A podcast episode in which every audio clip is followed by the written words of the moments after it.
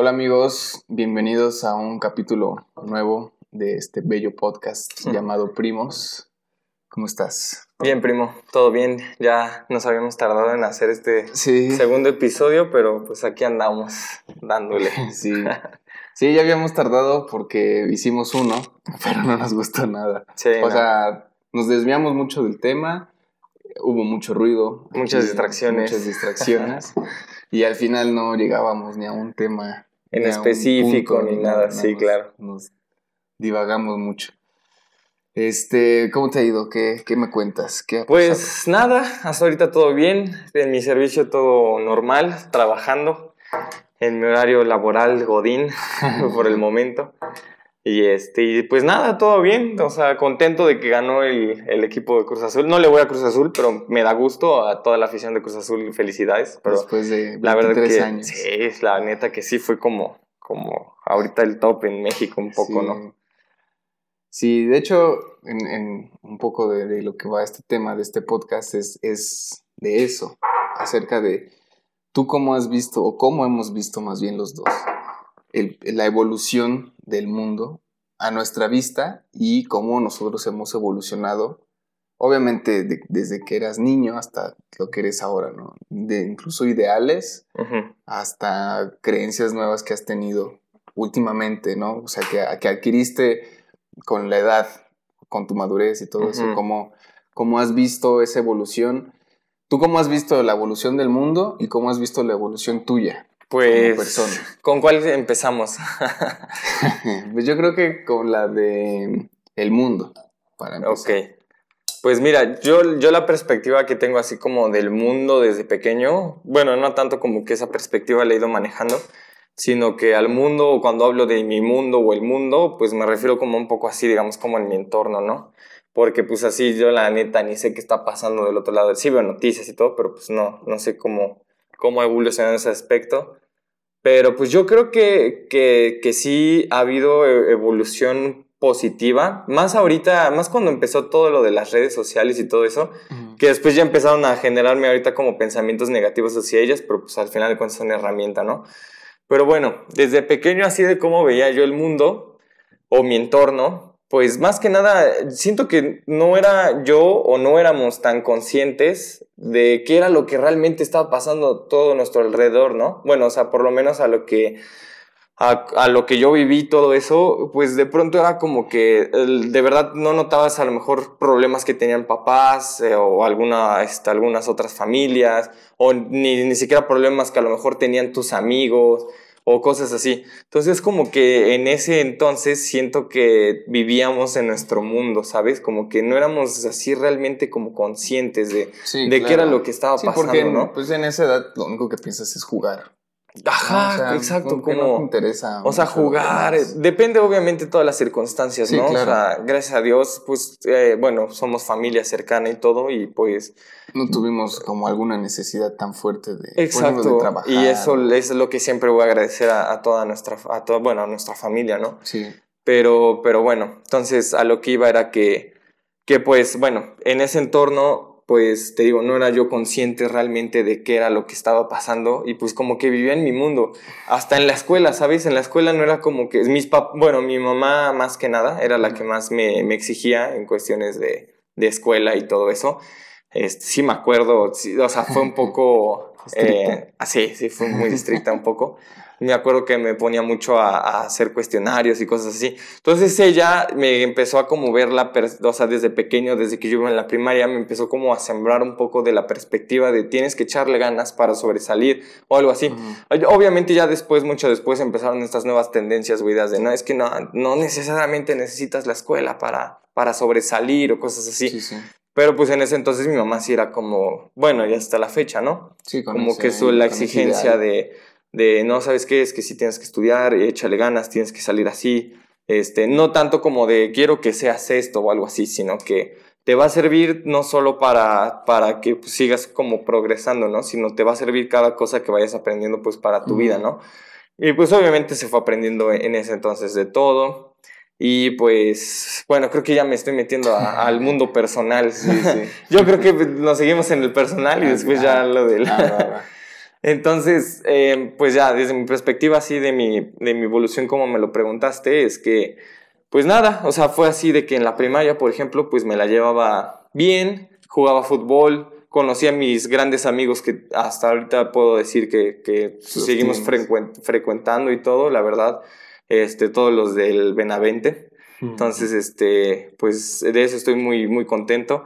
Pero bueno, entonces, haz de cuenta que la primaria se la pasó así y como que mi mamá me sembraba así la, la idea, ¿no?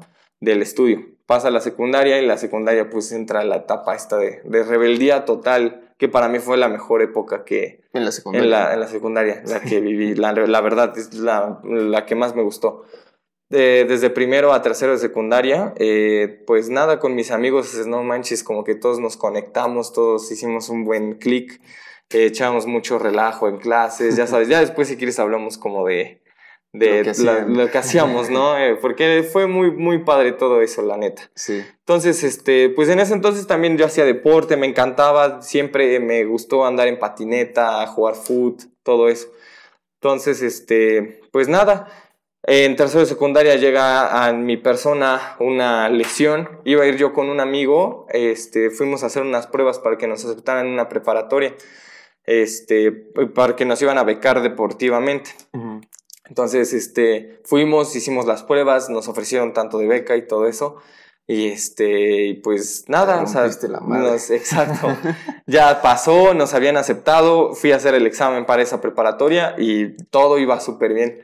Cuando pues en un partido iba tarde, todo eso, llegué, no calenté, el campo estaba horrible, me empujaron, caí y se fregó la rodilla. Ahora sí que me chingué la rodilla.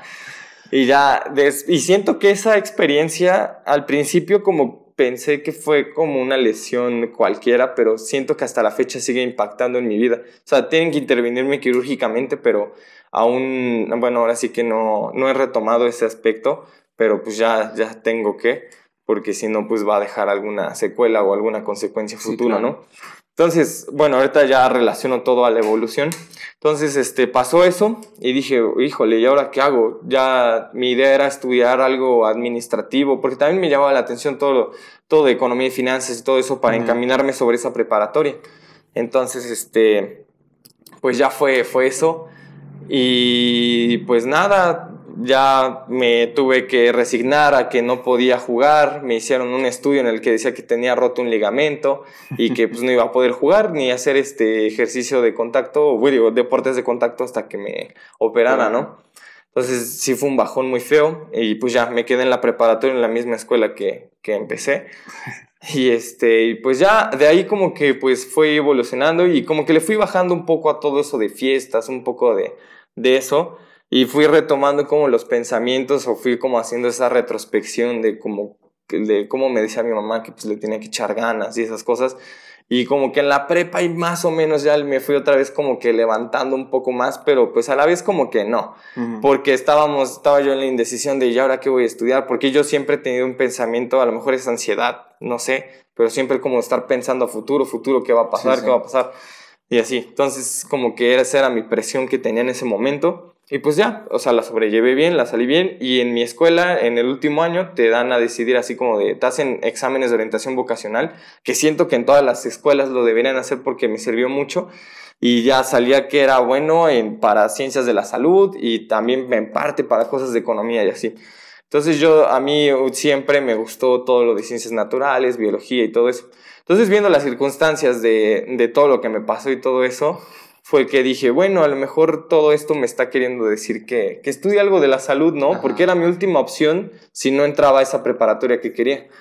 Y pues ya pasó y dije, bueno, a ver, voy a meterme al área. Y entré y me gustó. Al principio sí era como que medio, medio fastidioso porque era, era totalmente nuevo, no era un tercero de prepa normal. Era como que ya te empezaban a introducir un poco a las materias o cosas que ya ibas a ver en la universidad. Entonces, este, pues bueno, como que estabas así de qué onda con esto y así, como que tenías que echarle un poco más de ganas y te das cuenta que realmente necesitabas un, un, cierto sacrificio, ¿no? Para hacer ese tipo de cosas. Entonces ya pasó eso, pasó tercero y pues ya de ahí me fui este, a estudiar la carrera de medicina. Pues ya ahorita ya llegué hasta eh, servicio social y pues la neta todo chido. Entonces, viendo de, en retrospectiva toda mi evolución personal, siento que han influido muchas, muchas cosas. Han influido personas, han influido circunstancias. Personas, por ejemplo, no sé, este, por ejemplo, ustedes, mis primos, mi, tú, mi familia, en las que pues han estado ahí siempre para algún tipo de consejo, cosas así, que eso siempre se los voy a agradecer. E igual, este, las circunstancias, por ejemplo, de mi rodilla es como que algo que muchos me han criticado o se burlan a veces, pero también es algo que me impulsa, ¿no? Algo que me impulsa un poco como de, no, pues ya tienes que fregarle, no sé qué.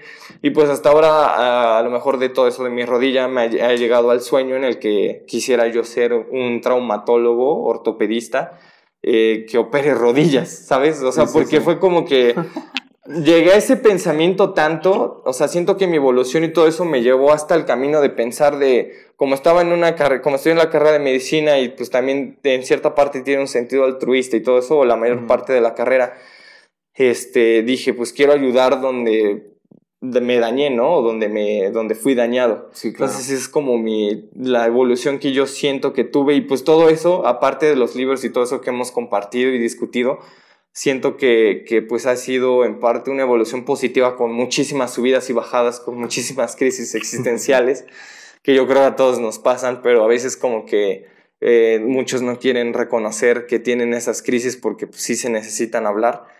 Y este, pues nada, o sea, es como que esa es mi evolución, es a lo que va, que me llevó a un sueño al sueño de decir quiero ayudar donde fui dañado y como que esa ahorita es como mi, mi, meta y decir pues voy a estudiar para esto y voy a hacer esto, esto, así, así, así.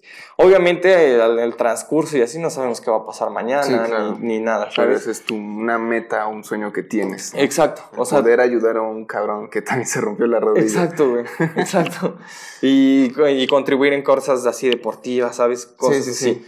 Entonces, este pues no sé, esa es como mi perspectiva de la evolución que he tenido. Obviamente puedo profundizar más en cuanto a pensamientos, en cuanto a, otras experiencias que tuve, en cuanto a de pronto si de pronto sentí que me hacían bullying o, cosas así. También obviamente todo eso fue influyendo para ir creciendo como persona. Pero siento que lo que más me ha influido en mí, en mi evolución, han sido libros, que desde que tú igual empezaste a leer un poco más de libros de autoayuda, eso me, me levantó un poco más. De todas las circunstancias que aprendí en el internado, eh, cosas muy fuertes también.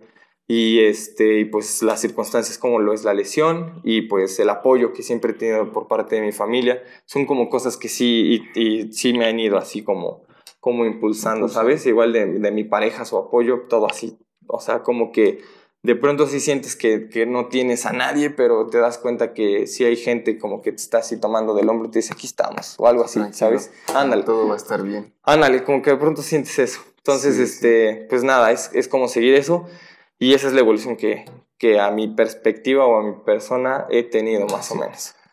Muy bien. La tuya, pues, ¿qué tal? A, mí, este, fue un poco diferente porque yo siempre fui un niño y he sido muy introvertido. No sé si te acuerdas cuando era niño, pues era muy callado, como que era muy reservado, como que casi no hablaba, no sabía de qué hablar.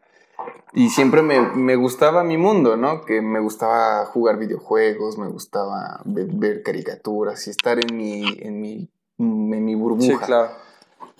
De ahí, pues, los primeros años, que casi nadie se acuerda, pues yo me fui a vivir a Nayarit y ahí conocí personas muy, muy, muy buena onda, la verdad, un ambiente totalmente diferente a lo que es Puebla y me marcó mucho porque me quedé siempre con la idea de una sociedad distinta a la que es eh, Puebla, ¿no? Entonces yo me acuerdo que llegué ahí y, y, ahí a los nuevos los trataban como si fueran los mejores, los populares y todo. Entonces todos los niños llegaban y te saludaban y te preguntaban tu nombre y, y te hacías de amigos fácilmente, ¿no? Y, y, era muy, muy sencillo tener amigos en, en Nayarit porque todos tienen como que esa Sí, ahí se siente como una chispa diferente, ¿no? como que todos son muy extrovertidos y todos quieren como saber que en el norte y todos esos son medio así. Y, y me marcó, entonces me gustó mucho los cinco años que, que vivía en Nayarit, cuatro o cinco años. Ya de ahí nos regresamos a Puebla y ahí como que todo cambió porque entré igual a, a la misma escuela que tú y no tenía amigos. O sea, ahí aquí en Puebla entras a un nuevo, entra a una escuela y lo tratan de la verga. Bueno, no, no le hacen bullying, pero no tienes amigos, te cuesta un chingo. Y yo me acuerdo que, que, hasta quinto o sexto de primaria, o sea, dos años o tres, tuve amigos y fue como, o sea, tuve que esperar todo eso para tener amigos. Y qué digo, o sea, igual algunos todavía los frecuento, con todos me llevo bien, tal vez algunos ya casi ni nos vemos, o ya tiene años que no los veo. Pero pues sé que si algún día me los encuentro, pues los puedo saludar de una buena manera, ¿no? Entonces, pues crecí así hasta, este, creo que en secundaria fue cuando más introvertido me volví, porque me llegó como hasta un miedo de poder hablarle a las mujeres. Así era, no sé, era muy raro. Obviamente entras en esa etapa eh, donde descubres eh, las relaciones sexuales. Y sí, claro, de muchísima curiosidad, la pubertad, todo eso. Y entonces a mí como que me daba un chingo de pena hablarle a las mujeres. Y yo decía, madres, creo que nunca en mi vida voy a tener novia porque no puedo ni mantener una conversación. Me ponía bien nervioso y me ponía rojo. Ah, y me decían, no, es que háblale a esta niña. Y yo, no, ni madre, no, no podía.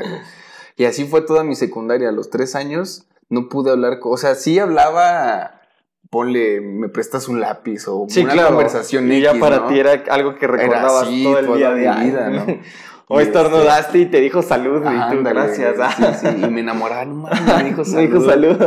y este, entonces, pues nunca, yo decía, no mames, nunca puedo ligar, nunca voy a poder ligar en mi vida.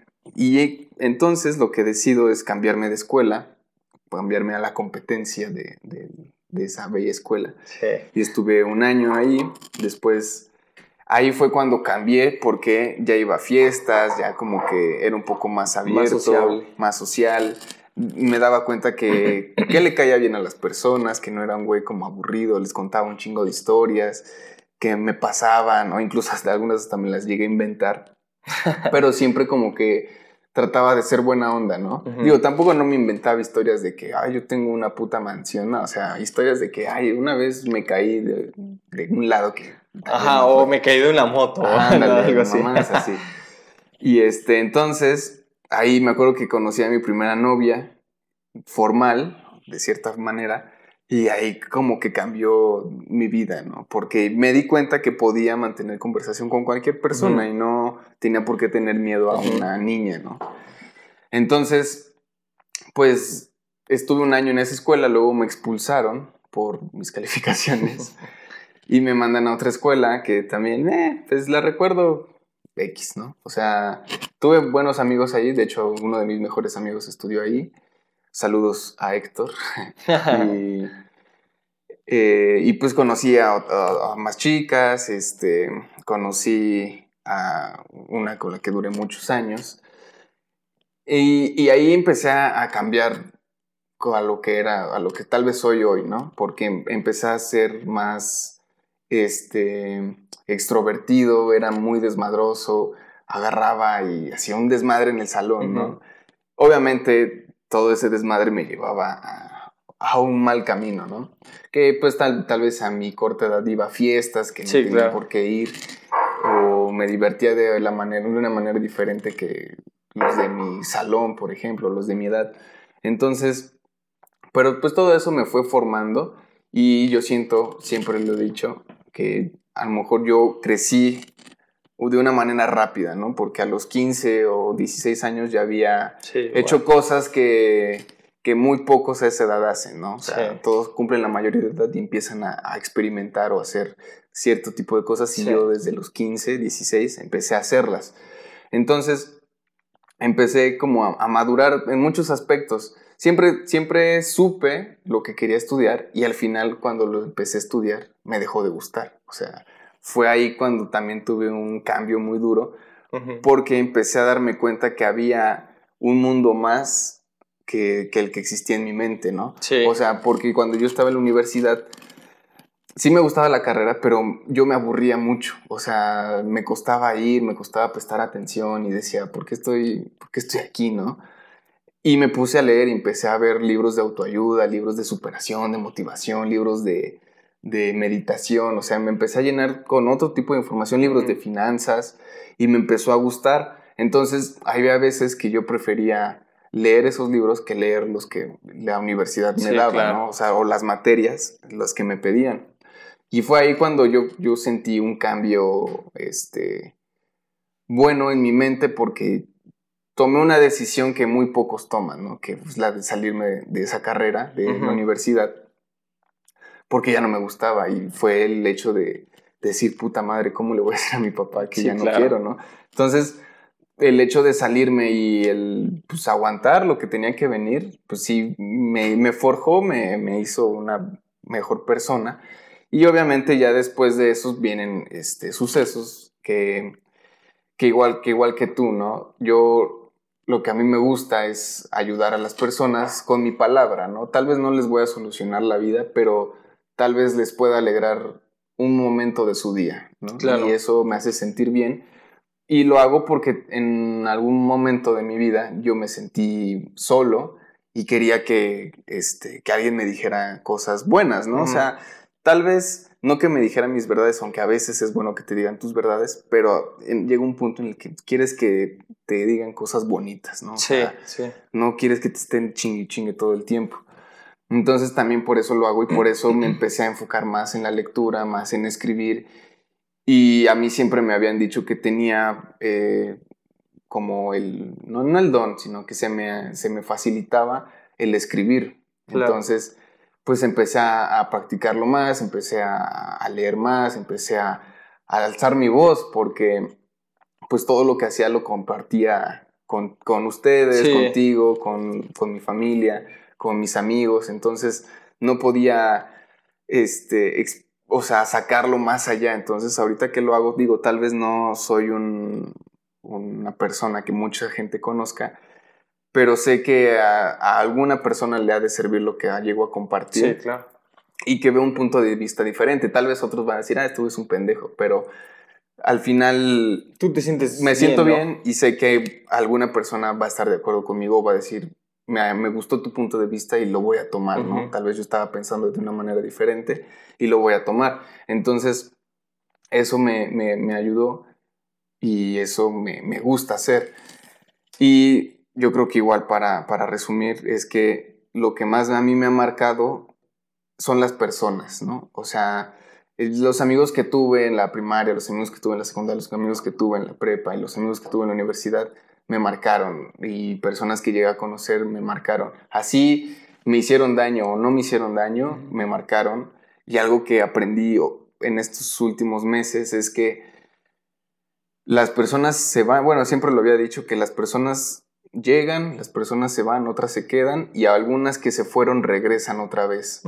Y así es la vida, o sea, el punto nunca va a ser estático y las personas van y vienen, ¿no? Y yo creo que lo que más he aprendido es dar lo mejor de mí hacia las personas sin esperar nada a cambio, sin esperar a que, a que me respondan o me digan cosas buenas, ¿no? Si me, dicen cosas malas, pues también las voy a aceptar y, y se pueden ir.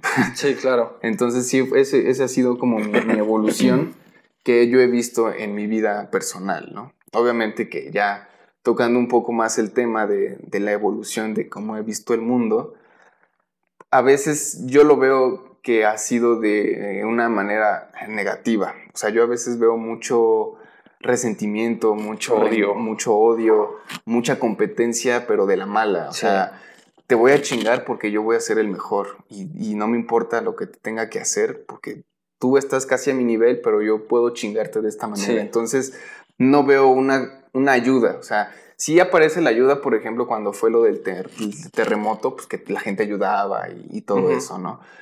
Pero se terminó y luego que otra vez empieza el odio, otra vez empieza el rencor, la venganza, el, no sé, este, la competencia, la envidia, los celos. Entonces, porque solamente en los momentos duros, por así decirlo, estamos todos. Estamos todos y en los momentos normales la gente busca chingarte. Es lo que yo he visto hoy en día. Claro que no es todo el mundo, hay excepciones, pero es algo que yo me he dado cuenta en redes sociales, en la tele, en las noticias, cuando voy, eh, salgo a caminar. Todo eso me doy cuenta, el cómo, o incluso cuando voy o convivo con viejas amistades, el cómo se expresan de los demás o el cómo empiezan a hablar y a, decir cosas, digo, güey, ¿qué te hizo esa persona para que lo trates de esa manera, no? Y, digo, al final yo no soy un, santo ni nada, alguna vez también lo hice. Y digo, no me arrepiento porque siempre he dicho que el arrepentimiento es una eh, emoción o sentimiento muy malo.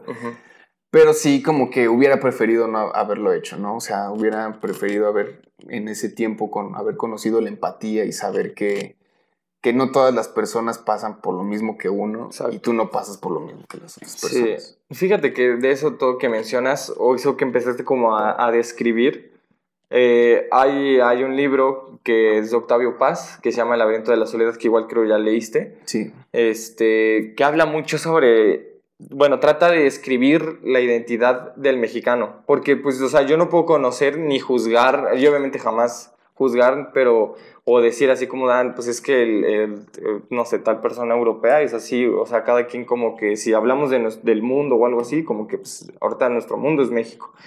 Entonces, de ese que mencionabas, yo recuerdo mucho de ese libro, y algo que se me quedó muy marcado de ese libro es que, que realmente, por ejemplo, y más el mexicano, este, utiliza muchas máscaras, ahí le llamaba como máscaras que utiliza el mexicano, que son máscaras que nos ponemos para buscar adaptación en la sociedad y en cualquier otro tipo de sociedad. Em, y eso como que sí me quedó muy marcado, porque al final de cuentas también eh, como que sí te das cuenta que todos hemos usado máscaras sociales, que de pronto ves que estás en un ambiente donde todos son así y, tú vas y te pones esa máscara y dices, ah, bueno, yo también soy así.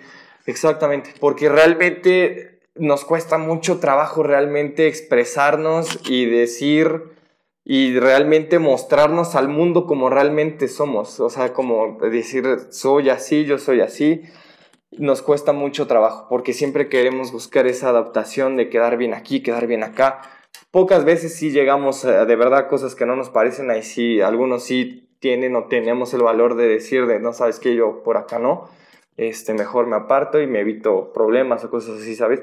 Pero eso, eso me quedó muy marcado de ese libro y es un libro muy bonito porque habla mucho de la historia de muchos otros escritores este, mexicanos, menciona este, poetas, menciona a Sor Juana Inés, muchas cosas así como que rescatan parte de la identidad y que tú al leer ese libro que se escribió como por los 50, 60, todo lo que menciona en ese entonces y, tú, tú leyéndolo hoy dices... No hay mucho cambio. De verdad existe un cambio en, lo que, en lo que está escribiendo el autor en, en, sí, ahorita. ahorita, sí, porque menciona mucho lo que, como dices, las máscaras. Y te das cuenta que creo que hasta incrementó más. O sea, yo siento que hasta incrementó más porque vas a algún lugar y, y, ves a todos casi hablando igual, con la papa aquí en la boca. Casi, bueno, acá en Puebla. Aquí en Puebla. este, todos queriendo demostrar a ver quién tiene el mejor teléfono, todos quién tiene el mejor carro, quién vive en la mejor zona, quién, o sea, todo, todo eso, de eso se trata. Y las conversaciones siempre son cuánto ganas, qué, hace, qué hacen tus padres o tú en qué trabajas y, y cuánto generas y cuánto sabes y cuánto esto. Entonces, yo he conocido personas que que se ponen las máscaras que no deberían pertenecer ahí y que se las ponen y que al final ni son felices y nada más por el simple hecho de querer encajar. Y que incluso hasta yo puedo decir que alguna vez también me llegué a poner esa máscara para querer encajar en ambientes donde... a lo mejor ni te sentías ni me sentía cómodo, pero nada más por pertenecer a ese ambiente me la ponía. Y ya después, obviamente, dije, güey, ¿qué hago aquí? Prefiero tener a, mis amigos o, o convivir con, con este tipo de personas porque me siento bien, me siento feliz, soy yo y no tengo que estar aparentando algo que ni tengo y que ni soy. Entonces, es algo que, que ves y que en, lugar de que haya disminuido, como lo mencionó Octavio Paz, lo de las máscaras, yo creo que ha aumentado más. Sí, estoy de acuerdo en eso. Y más que nada, en eso que haces referencia es que en ese libro, por ejemplo, hace una comparación entre los estadounidenses con, con los mexicanos. En el que en el estadounidense, en ese entonces, o sea, yo amo México ni nada, ni estoy criticando, solo estoy recordando lo que dice el libro y mencionando parte de lo que entendí del libro, ¿no? Entonces, haz de cuenta que menciona que, por ejemplo, los estadounidenses desde pequeños los crean, los crían o crecen con un pensamiento optimista, con un pensamiento de tendencia al futuro, futuro, futuro, Este, se puede ver desde los cuentos de policías, cuentos de hadas que les enseñan o leen desde pequeños. Ya acá en México que lees, este, no sé, mitos, leyendas, como cosas muy del pasado, ¿no? O sea, como que ahí se ve una cierta, esa es una diferencia, ¿no? Habla sobre los mexicanos que se van a Estados Unidos pero no encuentran una cultura, no se sienten pertenecientes ni de Estados Unidos ni de México y buscan ser diferentes. O sea, eso es otro, un tipo de mexicano. Sí, sí. El otro es el que pues vive enfrascado, digamos, en el pasado, y todo eso. Otro tipo de mexicano es el que solo en las fiestas, el tener, como en México tenemos muchísimos festejos, solo el mexicano durante las fiestas, al tomar y todo eso, se se quita la máscara y de verdad se demuestra al mundo cómo es y agarra valor para hacer las cosas, ¿no? Entonces, eh, de lo que él mencionaba, eh, otra diferencia entre Estados Unidos y México es que Estados Unidos pues implementó el capitalismo y todo esto del consumismo, de pues ir, este, eh, no sé, si tienes más cosas y así, pues te ves mejor o este, a lo mejor perteneces a otra clase en la sociedad o cosas así.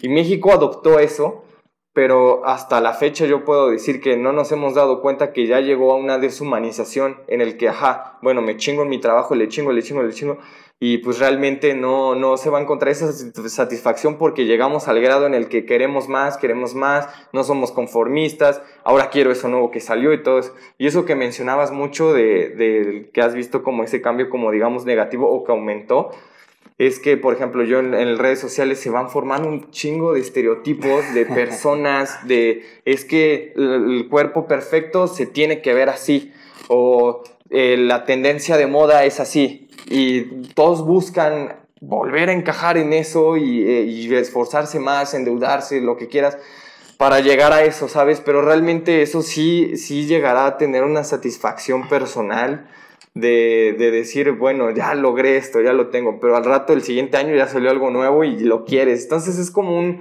Es un ciclo que Es un ciclo que no va a terminar, bueno, que no termina. Entonces yo siento que lo que hace falta es a veces aterrizar o poner los pies en la realidad y decir, y, y eso es mucho eso.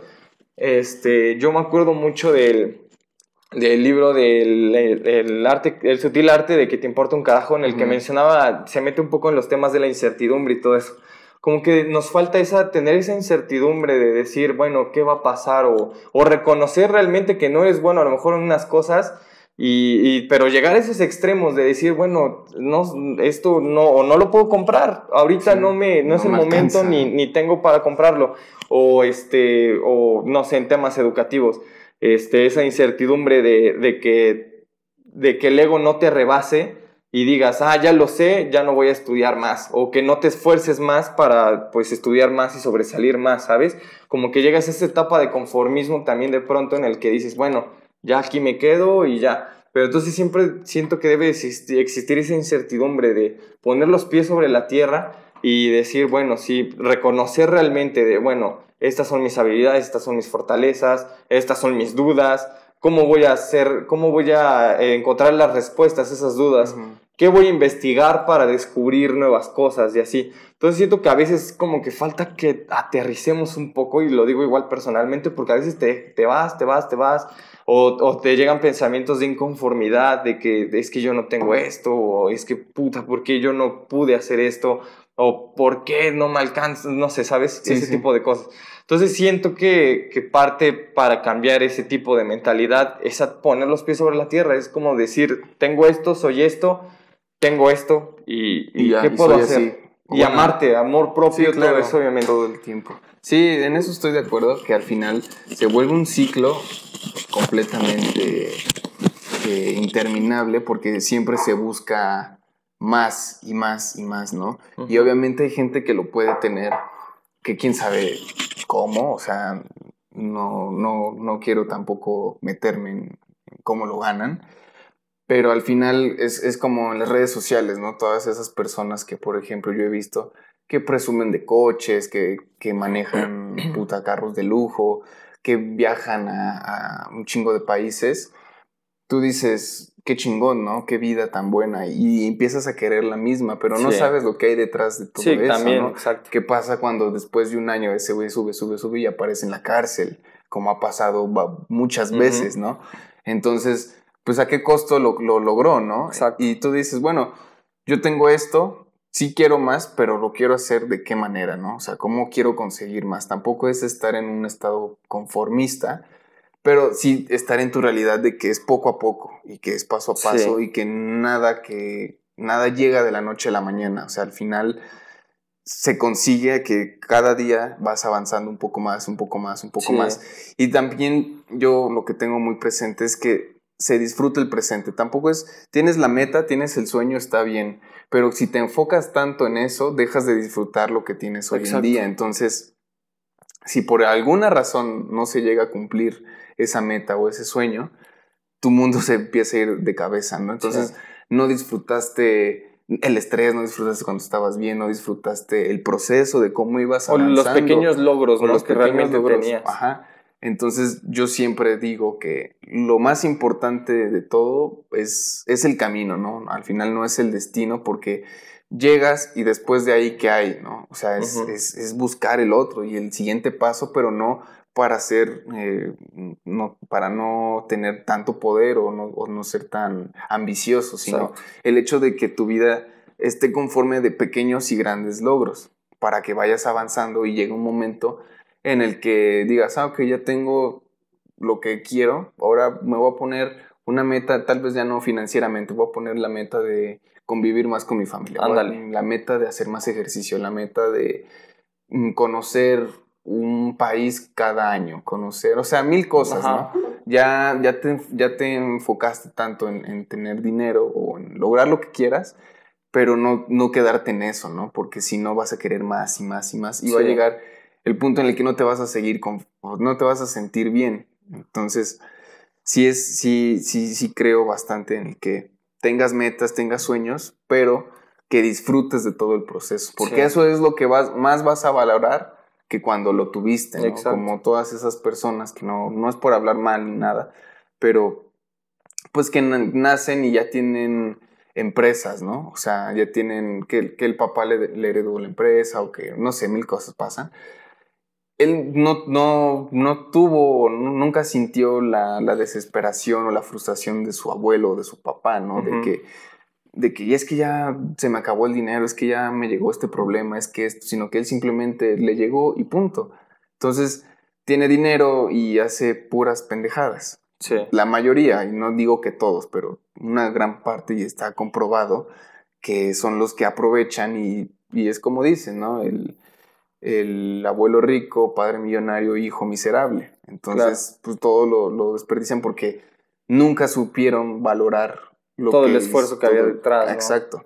Y lo mismo pasa con, las redes sociales, ¿no? Que todos demuestran un lado bueno, pero no sabes qué hay detrás de, de, esa cámara. O sea, tú no sabes lo que están haciendo, tú no sabes cómo están consiguiendo ese dinero, tú no sabes si el, ese teléfono que tienen lo están debiendo a dos años. Sí. Entonces, es estar conforme con lo que tienes. Si quieres más, te vas a ir enfocando un poco más en lo que quieres, pero siempre y cuando disfrutando el proceso. Y, con y con sus respectivos límites. Y con sus respectivos límites, exacto. Y, viviendo una vida feliz, la que tú quieres, ¿no? O sea, yo siempre he dicho que, que yo no creo en eso que dicen muchos acerca de el que el, pobre es pobre porque quiere una más. O sea, yo, ah, no creo También esos coaches. Bueno, luego hablamos un poco de, esas cosas también de. Bueno, a lo mejor no de redes sociales, no, no sé. Sí, sí. Pero sí. Sí, de ese tipo de, de, pensamientos yo no creo en eso. Pero lo que sí creo es que muchas personas pueden lograr muchas cosas siempre y cuando lo quieran. O sea, existen mil circunstancias de la vida que a veces te lo impiden y te lo impiden y te lo impiden. Pero el punto es nunca perder este, la motivación y nunca perder como las agallas, ¿no? O sea, o, los huevos, o, decir, me pasó esto, pero puedo salir de esto tarde o temprano, voy a salir tarde o temprano, que mucha gente, pues se le presenta el primer problema y pum, ahí se queda, ¿no? Y, bueno, aquí de, entrar muchos muchos temas más de como filosóficos o psicológicos incluso, acerca de que, pues a veces, si te sientes mal, este, te, mm, no, no, no encuentras la motivación, pero yo siento que es parte de, del proceso. Del proceso. O sea, el hecho de que a veces te sientas estancado es parte de para que de repente estés ya tan frustrado y pum, te llega la idea en cuanto menos te lo esperas y es agarrarla, o sea, así de fácil es agarrar la oportunidad y decir, tomar acción y tomar acción, no, no quedarte y bueno, ya valió madre, no, ya me quedo aquí.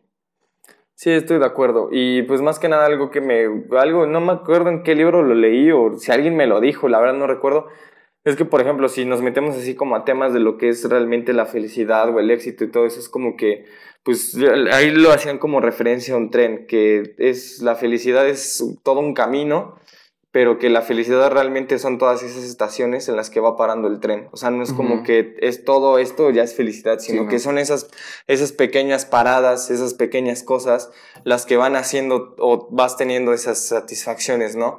Y eso es algo que me gustó mucho, porque antes como que te enfrascas en el, es que quiero ser feliz, quiero ser exitoso y así, pero pues sí tienes que hacer retrospectiva y recordar lo que realmente has llegado o hasta dónde estás, o los pequeños así logros, y que a lo mejor esos fueron ratos de felicidad y que así va a ser la vida. Felicidad, subida, bajada, subida, bajada, y es como que es muy raro que todo sea perfecto. Sí, igual. Entonces, sí, Igual, pues, es entrar en otros temas porque también es preguntar y, y, esas, y todas esas preguntas es hacia uno mismo, ¿no? Para, para mí, ¿qué es el éxito? Para mí, ¿qué es la felicidad? Para mí, ¿qué es el bienestar? Para mí, ¿qué es todo eso, no? Y después tomar ideas de otras personas, ¿no? Porque siempre muchos creen que el éxito tiene que ver con el dinero. Yo en mi caso no creo que sea eso. Pero pues ya será otro, otro tema de, Sí, estaría, estaría padre tocar eso un poco con lo que hemos leído, con no tanta experiencia, no somos tan grandes o algo así como para decir que tenemos cierta experiencia, pero, pero pues compartir ¿no? lo que medio sabemos y llegar a conclusiones respecto a eso. Estaría, estaría muy bien como tocar esos temas. Y este, pues nada, la verdad esta plática me, me gustó mucho, fue este... Mejor muy, que la anterior. Ajá, fue muy fluida, fue muy, no sé, me gustó mucho. Y este, y pues nada, o sea, la verdad que que sigo contento con esto, con este nuevo proyecto y este, pues nada, me gusta esta idea de pues compartir nuestras, ah, nuestras cosas personales, nuestros pensamientos respecto a algunos temas, ¿no? Sí, pues aquí lo dejamos sí, para el siguiente capítulo. Muchas gracias por vernos. Eh, ya saben, si quieren compartir, si quieren comentar algo, si nos quieren seguir, eh, lo que sea que quieran hacer, pues son bienvenidos. Sí, se los agradecemos mucho que nos estén viendo. Muchas gracias y hasta luego. Gracias.